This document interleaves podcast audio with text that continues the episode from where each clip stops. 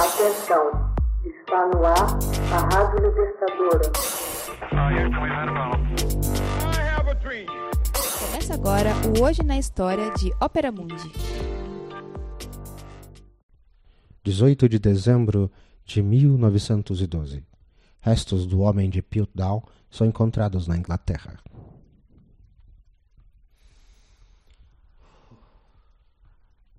Após três anos de escavações arqueológicas em uma área pedregosa de Piltdown, o arqueólogo amador Charles Dawson anunciou em 18 de dezembro de 1912 a descoberta de duas caveiras que pareciam pertencer a um primitivo hominídeo ancestral do homem, junto com um dente canino, uma ferramenta talhada a partir da presa de um elefante e partes fossilizadas de animais pré-históricos.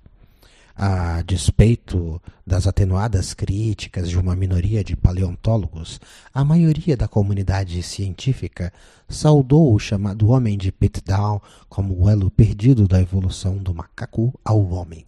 Estimou-se que os restos encontrados datavam de mais de um milhão de anos. Na década subsequente, os cientistas proclamaram a descoberta do Euanthropus dawsoni, ou o Homem do Amanhecer de Dawson, como a afirmação da controversa teoria da evolução das espécies de Charles Darwin.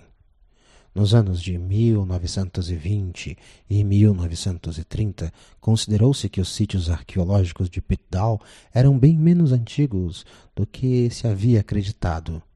Outros achados de ancestrais humanos ao redor do mundo deixavam uma dúvida à autenticidade do homem de Piltdown. Em 1953, por exemplo, em um congresso internacional de paleontólogos, o homem de Piltdown foi logo de início acoimado de fraude. Um estudo aprofundado dos restos mortais demonstrou que a descoberta era de um crânio humano relativamente moderno de mais de 600 anos, enquanto a mandíbula e os dentes eram de orangotangos e chimpanzés.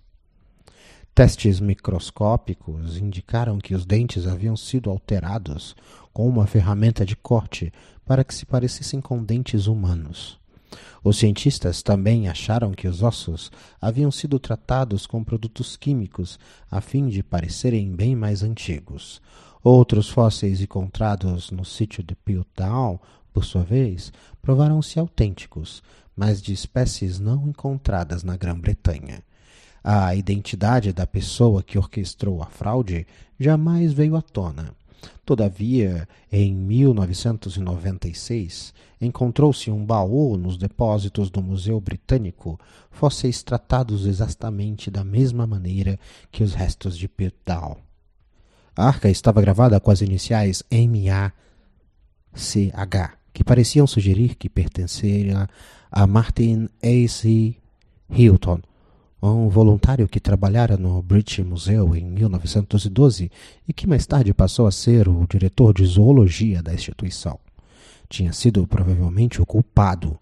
Alguns argumentaram que ele até tentara dificultar as atividades de Arthur Smith Woodhard, como procurador do Departamento de Paleontologia do Museu Britânico, porque Woodhard lhe havia recusado um pedido de aumento salarial. Hoje na história.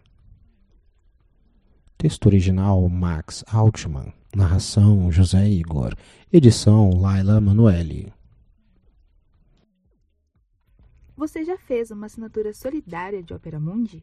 Com 70 centavos por dia, você ajuda a imprensa independente e combativa.